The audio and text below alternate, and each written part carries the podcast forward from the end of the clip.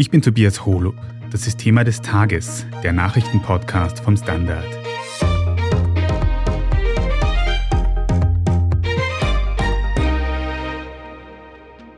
Von einem burgenländischen Haubenrestaurant an die französische Riviera, auf Luxusjachten und darüber hinaus. Diese steile Karriere konnte ein Koch aus Österreich deshalb hinlegen, weil er bei einem berüchtigten Oligarchen angeheuert hat, bei Roman Abramowitsch. Der Russe wurde etwa als Eigentümer des englischen Fußballclubs Chelsea bekannt, aber auch durch seine Nähe zu Wladimir Putin. Deshalb steht er seit Beginn des Ukraine-Krieges unter strengen Sanktionen. Doch ein neuer Leak stellt deren Wirkung in Frage. Die Welt ist komplizierter geworden für sanktionierte Personen, aber es ist nach wie vor nicht unmöglich, Geschäfte zu machen. Wir haben mit dem Investigativjournalisten Michael Nickbasch darüber gesprochen, wie Abramowitsch trotz Sanktionen auf der ganzen Welt Geschäfte machen kann und welche Rolle sein österreichischer Koch dabei spielt. Michael, du hast eine Geschichte recherchiert, die von Oligarchen-Diners an der französischen Riviera bis zu einer Villa am Fuschelsee in Salzburg führt. Und im Mittelpunkt steht ein Koch aus Tirol. Wer ist dieser Mann? Was kannst du uns über den sagen? Er ist ein in Österreich kaum bekannter Mann. In der österreichischen Kochszene hat er durchaus einen Namen, aber er hat sehr früh Österreich verlassen. Also mit Mitte 20 hat er sich quasi internationalisiert. Wir reden von einem damals jungen Tiroler, der zunächst ins Burgenland gegangen ist, dort in Haubenlokalen gekocht hat, dann nach London gegangen ist und dort einen Russen kennengelernt hat. Einen Russen, der sein weiteres Leben maßgeblich bestimmen sollte und von dessen Seite er bis heute nicht gewichen ist. Wie heißt dieser Koch denn eigentlich? Wir können seinen Namen nicht nennen. Das hat jetzt damit zu tun, dass sein Rechtsanwalt, wir haben eine umfangreiche Anfrage geschickt, darauf bestanden hat, dass sein Mandant keine Person des öffentlichen Lebens sei und auch keinerlei Handlungen gesetzt hat, die das rechtfertigen würden und hat sich deshalb ausbedungen, was er darf, auf die Identifizierung zu verzichten. Das heißt, wir müssen heute anonym von einem Tiroler Koch reden, um über diese wichtige Geschichte sprechen zu können, weil nämlich die andere Person, die du angesprochen hast, dieser Russe, der ist sehr wohl eine öffentliche Person, oder? Ja, es handelt sich um den russischen Oligarchen Roman Abramowitsch, einen der reichsten Menschen der Welt und in dessen Dienste ist er Mitte der 1990er Jahre eingetreten, also Ende 1997, als Koch, also als Leibkoch, wenn man so will Private Personal Live-In Chef, wie das offenbar in der Branche heißt. Private Personal Chef? Wie muss man sich das in der Praxis vorstellen? Vorneweg, wir haben eine Anfrage geschickt, die eben nicht, jedenfalls nicht mit Bezug auf direkte Kochtätigkeiten beantwortet wurde. Wir haben aber ein Dokument gefunden, das Protokoll einer Gerichtsverhandlung aus dem Jahr 2011, wo der Koch als Zeuge für Roman Abramowitsch in einem Verfahren ausgesagt hat. Und da hat er Einblicke gegeben in das Leben eines Leibkochs, wenn man so möchte, und hat da geschildert, wo immer Roman Abramowitsch eben war, war er auch. Also das war in Villen in Südfrankreich, in Chalets, in französischen Wintersportorten, er war auf Yachten, in Flugzeugen, wo ein Oligarch sich eben und wie ein Oligarch sich eben bewegt. Also er wurde dann im Laufe der Gerichtsverhandlung gefragt, ob er aufgrund seiner engen Anbindung an Roman Abramowitsch nicht auch das Leben eines Oligarchen geführt habe. Er hat das dann so beantwortet, dass er jedenfalls wunderbare Plätze in Begleitung von Roman Abramowitsch bereisen durfte. Kannst du uns noch einmal erinnern, dieser Oligarch Roman Abramowitsch, wie ist der eigentlich so dermaßen reich geworden? Roman Abramowitsch hat seinen Reichtum mit Geschäften ausgehend aus der ehemaligen Sowjetunion begründet, ein Oligarch tatsächlich im Sinne davon, dass er von Privatisierungen rund um den Zerfall der Sowjetunion profitiert hat. Er hat sein Geld gemacht mit Öl, mit Stahl, mit Aluminium. Er war in der Luftfahrt engagiert.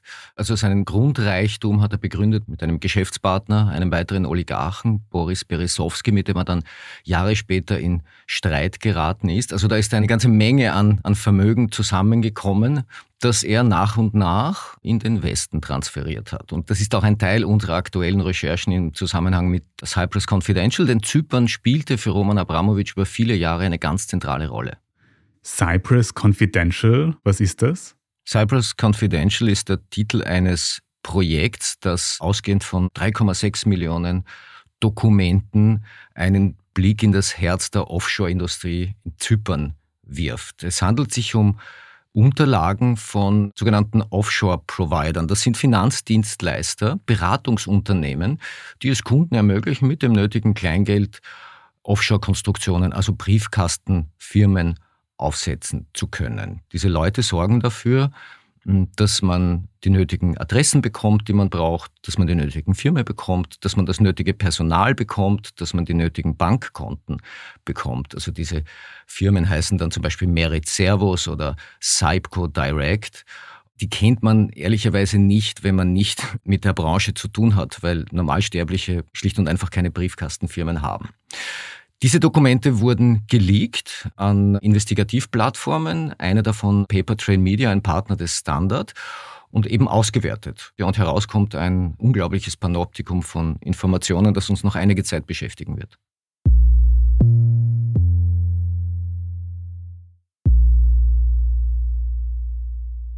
Und das erklärt dann vielleicht auch einen Satz, den du vorher schon gesagt hast, nämlich dass dieser Koch von Abramowitsch in einer Anfrage gesagt hat, dass er auch Tätigkeiten für Abramowitsch durchführt, die nichts mit Kochen zu tun haben. Könnte das dann etwas mit diesen Offshore-Firmen zu tun haben? Ja, tatsächlich ist der Koch irgendwann der Rolle des Kochs entwachsen und hat dann begonnen, zunehmend Tätigkeiten zu übernehmen, die mit dem Kochen an sich überhaupt nichts mehr zu tun hatten. Er wurde im Laufe der Jahre mehr und mehr zu einer Art persönlicher Assistent. Er wurde zu einer Art Projektmanager für diverse geschäftliche Aktivitäten von Roman Abramowitsch, insbesondere im Immobilienbereich. In dieser Hinsicht wurden dann tatsächlich auch Fragen beantwortet, denn die Unterlagen, die wir ausgewertet haben, haben gezeigt, dass der Koch in Offshore-Konstruktionen für Roman Abramowitsch Funktionen ausübte. Also er galt als einer der wenigen Vertrauten, die Roman Abramowitsch eben damit beauftragte, geschäftliche Interessen wahrzunehmen. Mit dem Kochen hat all das nichts mehr zu tun. Und ganz konkret ging es da um zwei Funktionen in zwei Trusts. Das sind Treuhandvermögen, wo er, der Koch, als eine Art Kontrollorgan für Roman Abramowitsch tätig war. Und das hat uns der Anwalt auch bestätigt. Und vielleicht noch als Kontext, wichtig ist diese ganze Offshore-Geschichte ja auch deswegen, weil Roman Abramowitsch in den letzten Jahren ja vor allem in Verbindung gebracht wird mit Wladimir Putin und mit Sanktionen gegen Russland, oder? Mit dem Überfall Russlands auf die Ukraine hat die internationale Gemeinschaft nach und nach Sanktionen erlassen. Die Europäische Union, die USA, Großbritannien, einige Länder mehr. Und da kamen Leute in die Ziehung, denen ein Naheverhältnis zum Kreml und zu Wladimir Putin quasi das als erwiesen gilt. Auf dieser Liste steht auch Roman Abramowitsch, stehen auch Roman Abramowitsch zuzurechnende Firmen, weil man davon ausgeht, dass die Oligarchen einen Beitrag zur Finanzierung der russischen Kriegsmaschinerie leisten. Was das Innenverhältnis gerade Abramowitsch-Putin, das aktuelle betrifft, getraue ich mir jetzt allerdings keinen Befund zu. Es soll schon besser gewesen sein. Und wie betreffen diese Sanktionen dann Abramowitsch persönlich? Also kann er heutzutage keine Geschäfte mehr machen international? Es ist faktisch für jeden, der auf diesen Sanktionslisten steht, schwierig geworden, im eigenen Namen Geschäfte zu machen. Diese Sanktionsbestimmungen besagen ja im Wesentlichen, dass es untersagt ist, Geschäfte mit sanktionierten Personen oder Unternehmen zu machen. Also man darf denen kein Geld überweisen, man darf kein Geld von ihnen bekommen, man darf keine Grundstücke kaufen oder verkaufen. Das ist alles reglementiert. Wenn man allerdings den Luxus hat, Berater zu haben, Treuhänder zu haben, Strohleute zu haben, dann wird es natürlich kompliziert, diese Sanktionen durchzusetzen, weil dann auf dem Papier nie die eigentlich sanktionierte Person in Erscheinung tritt, sondern eben eine Gruppe von Treuhänderinnen und Treuhändern. Und das ergeben ja auch die von uns ausgewerteten Unterlagen, dass Roman Abramowitsch sich eines dichten Netzes aus Treuhänderinnen und Treuhändern bediente.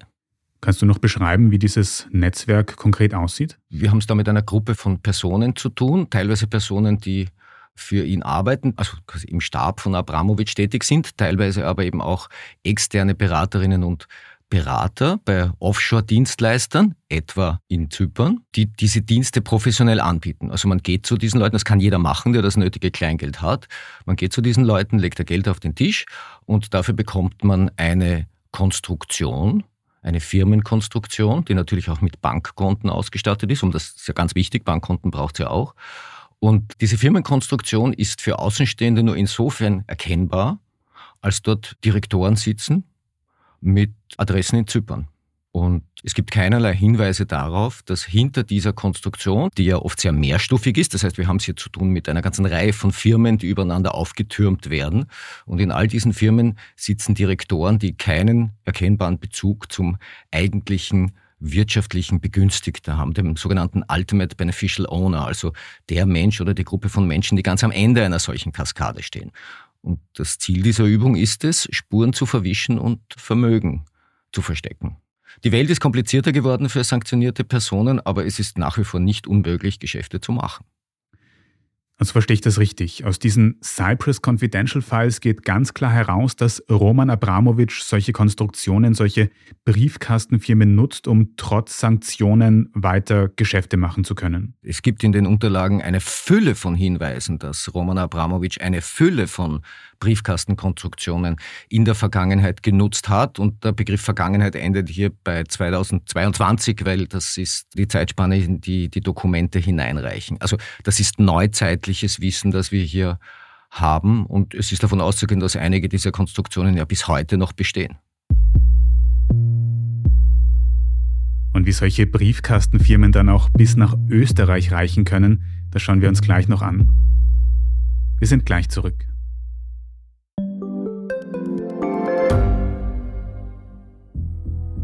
Was ich nicht nachvollziehen kann, ist, warum an jedem Unrecht immer ich schuld sein soll. Ein Korruptionsskandal jagt den anderen. Österreich hat in den letzten 30 Jahren viel über Klimaschutz gesprochen, aber zu wenig getan. Die Politik verschläft die Klimakrise. Die Behörden haben alles richtig gemacht. Fehler vergisst man, statt daraus zu lernen. So sind wir nicht. So ist Österreich einfach nicht. Aber wie ist Österreich dann? Das wollen wir bei Inside Austria herausfinden. Wir blicken auf die großen österreichischen Skandale. Von Ibiza bis Ischgl. Wir wollen wissen, wer dafür in der Politik die Verantwortung trägt. Und wir schauen genau hin, wo Österreich über seine Grenzen hinaus mitmischt. Vom Wirecard-Skandal bis zum Ukraine-Krieg. Das ist Inside Austria von Standard und Spiegel. Jeden Samstag eine neue Folge, überall, wo es Podcasts gibt.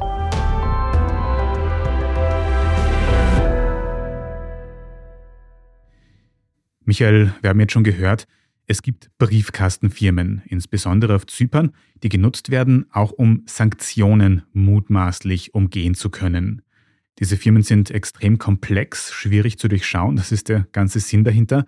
Kannst du uns ein konkretes Beispiel geben, was so eine Briefkastenfirma dann in der Praxis macht? Man kann mit so einer Briefkastenfirma ja alles Mögliche machen, Immobilien kaufen zum Beispiel. Wir haben 2007 am Salzburger Fuschelsee einen großen Immobiliendeal gehabt. Da wechselte ein traditionsreiches Haus direkt am See, am Südufer des Sees, den Besitzer, bekam eine Besitzerin, also eine Unternehmerfamilie aus Niederösterreich, verkaufte das Objekt an eine Britin. Diese Britin trat dort als Käuferin auf und er legte auch den Kaufpreis von 11,3 Millionen Euro immerhin, also hat jetzt auch nicht jeder flüssig, und wurde auch im Grundbuch eingetragen als Eigentümerin dieser Liegenschaft. So, und Jahre später zeigen jetzt Dokumente, die wir ausgewertet haben. Das sind Treuhandurkunden, das sind Kreditverträge. Das ist nichts, was jemals für die Öffentlichkeit bestimmt war, weil es im Datenbestand eines dieser Dienstleister auf Zypern lag.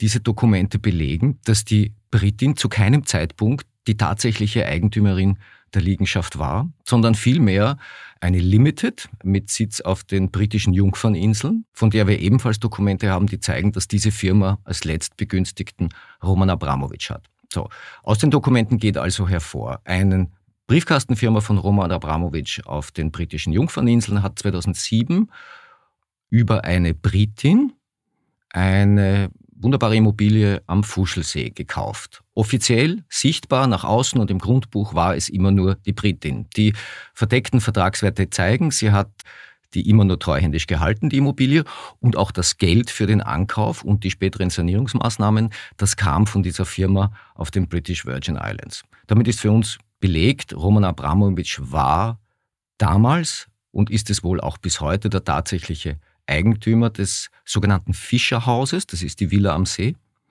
Mittlerweile steht im Grundbuch seine Tochter Anna. Anna Abramowitsch, Bedeutet das, dass in dieser Villa in Fuschel jetzt tatsächlich auch Mitglieder der Abramowitsch-Familie leben könnten? Also tatsächlich sind es die Abramowitsches selbst. Ja, eine Kollegin Maria Retter war vor einigen Tagen dort und hat sich ein bisschen umgesehen. Sie war durchaus angetan. Das Haus scheint in sehr gutem Zustand zu sein. Das war in keinem so guten Zustand, als es gekauft wurde. 2007 wurde jetzt offenbar behutsam saniert und es herrschte rege Betriebsamkeit. Also es wurde im Garten gearbeitet. Die Liegenschaft ist offensichtlich bewohnt, aber es war an dem Tag jetzt niemand da, der die Tür geöffnet hätte. Die Tür des Fischerhauses nicht, aber dafür hat uns die Kollegin Maria Retter noch eine Aufnahme zugeschickt. Sie hat nämlich gemeinsam mit anderen Investigativjournalisten auch mit einem Anrainer direkt in Fuschel gesprochen über die Familie Abramowitsch. Na, ich, ich habe ein Bild dabei. Dürft ihr, das, ich dürfte Ihnen das kurz zeigen von der Anna Abramowitsch. Ob Sie, ob Sie vielleicht die, die Frau erkennen. Sagt Ihnen die Frau was? Ja, die, die, die, die kann ich mal gesehen haben. Die, die ist sicher, ja. sicher mal da gewesen. Aber nicht immer, sagen wir so. Die KollegInnen haben dann auch noch nachgefragt, ob der Mann vielleicht sogar Roman Abramowitsch selbst einmal gesehen hat. Denn ja, die, die waren da mal, äh, ist das drei Jahre aus oder sowas, da haben sie so ein Bugatti-Treffen gehabt da. So die Rennwegen. Da habe ich mal geredet damit.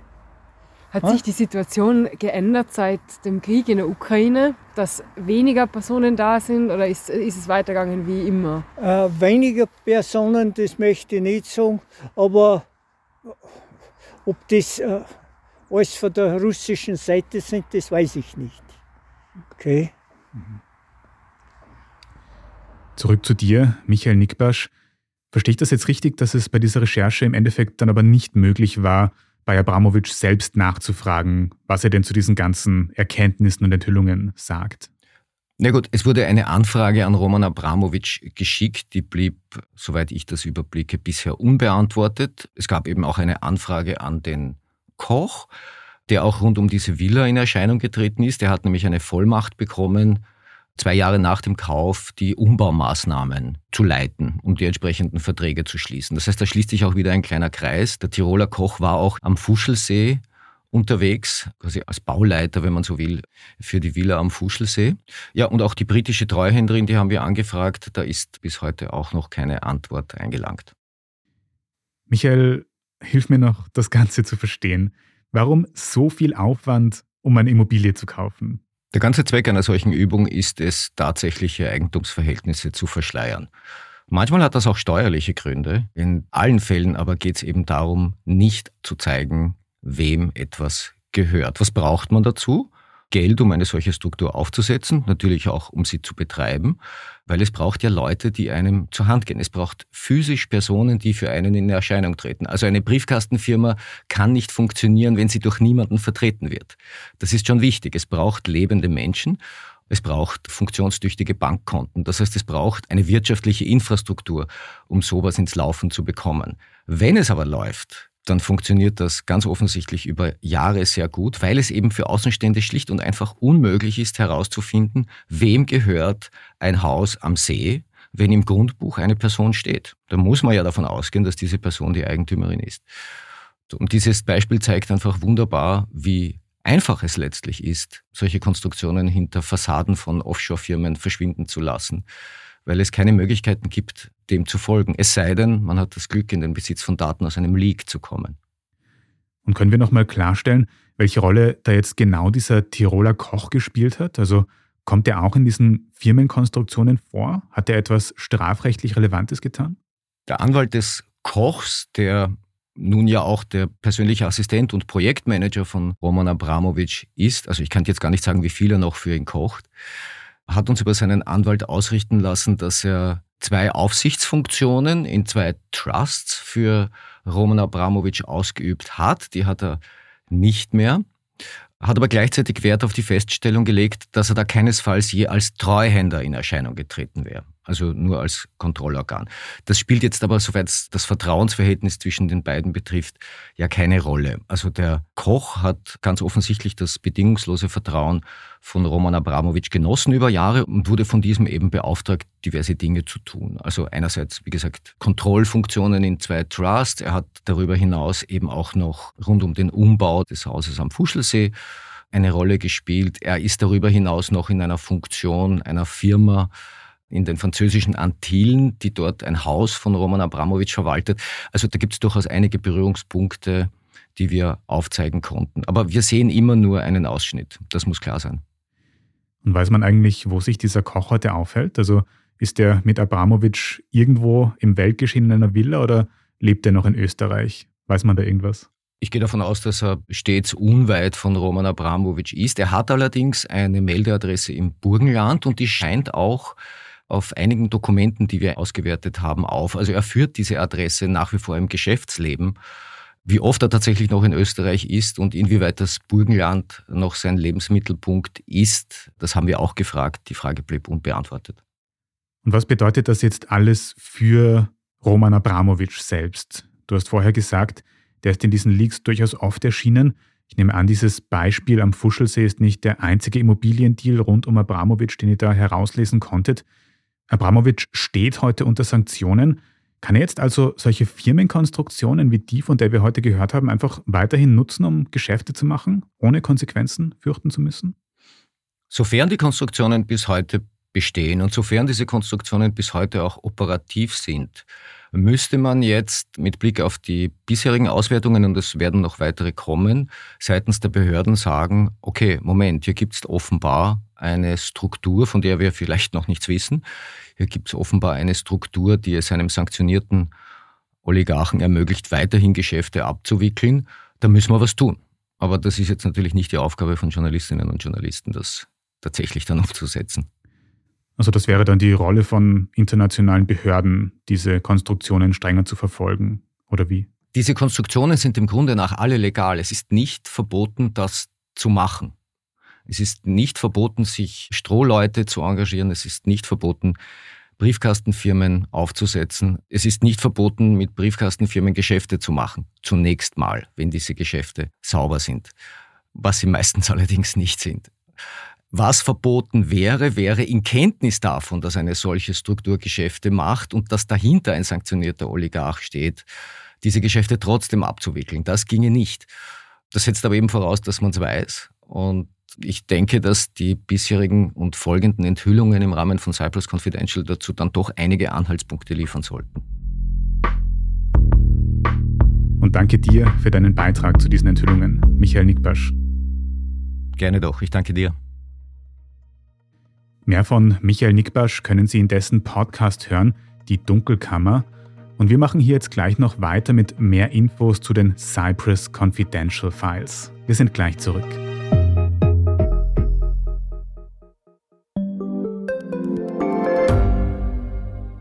Standard-Podcasts gibt es ja wirklich schon zu jedem Thema. Also fast jedem. True Crime. Thema des Tages. Lohnt sich das? Inside Austria. Serienreif. Besser Leben. Rätsel der Wissenschaft. Edition Zukunft. Und, und, und. Aber nicht jeder hat die Zeit, das alles zu hören. Und manchmal möchte man sich einfach nur ein paar Minuten beschallen lassen. Ich bin Scholt Wilhelm. Und ich bin Margit Ehrenhöfer. Ab sofort bringen wir auch Highlights unserer Podcasts. Für zwischendurch, wenn mal weniger Zeit ist. Diese kurzen Ausschnitte nennen wir Shorts. So wie eine kurze Hose. Oder eine kurze Geschichte. Okay. Und Shorts vom Standard finden Sie jetzt überall, wo es Podcasts gibt. Wir sind fürs Erste am Ende dieser Folge von Thema des Tages, aber zu den Cypress Confidential Leaks haben wir noch viele weitere Podcasts produziert. Da geht es zum Beispiel um heimlich bezahlte Russland-ExpertInnen, österreichische PolitikerInnen und ein sehr bekanntes Hotel am Semmering. Mehr dazu finden Sie diese Woche in unseren Podcasts Thema des Tages und Inside Austria und auch auf derstandard.at. Damit Sie nichts davon verpassen, abonnieren Sie uns am besten auf Ihrer liebsten Podcast-Plattform und unterstützen können Sie uns mit einem Abo. Mehr Infos dazu auf abo.derstandard.at. In diesem Podcast haben Antonia Raut und Scholt Wilhelm mitgearbeitet. Produziert hat Christoph Neuwirth und vielen Dank auch an Michael Nickbasch und Maria Retter. Danke Ihnen sehr herzlich fürs Zuhören und bis zum nächsten Mal.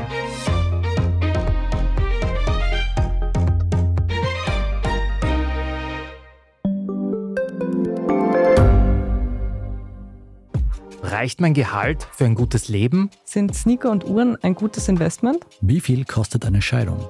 Das und vieles mehr sehen wir uns an in der dritten Staffel vom Standard-Podcast Lohnt sich das? Wir, das sind Melanie Reidel, Annika Dang, Alexander Amon und Michael Windisch.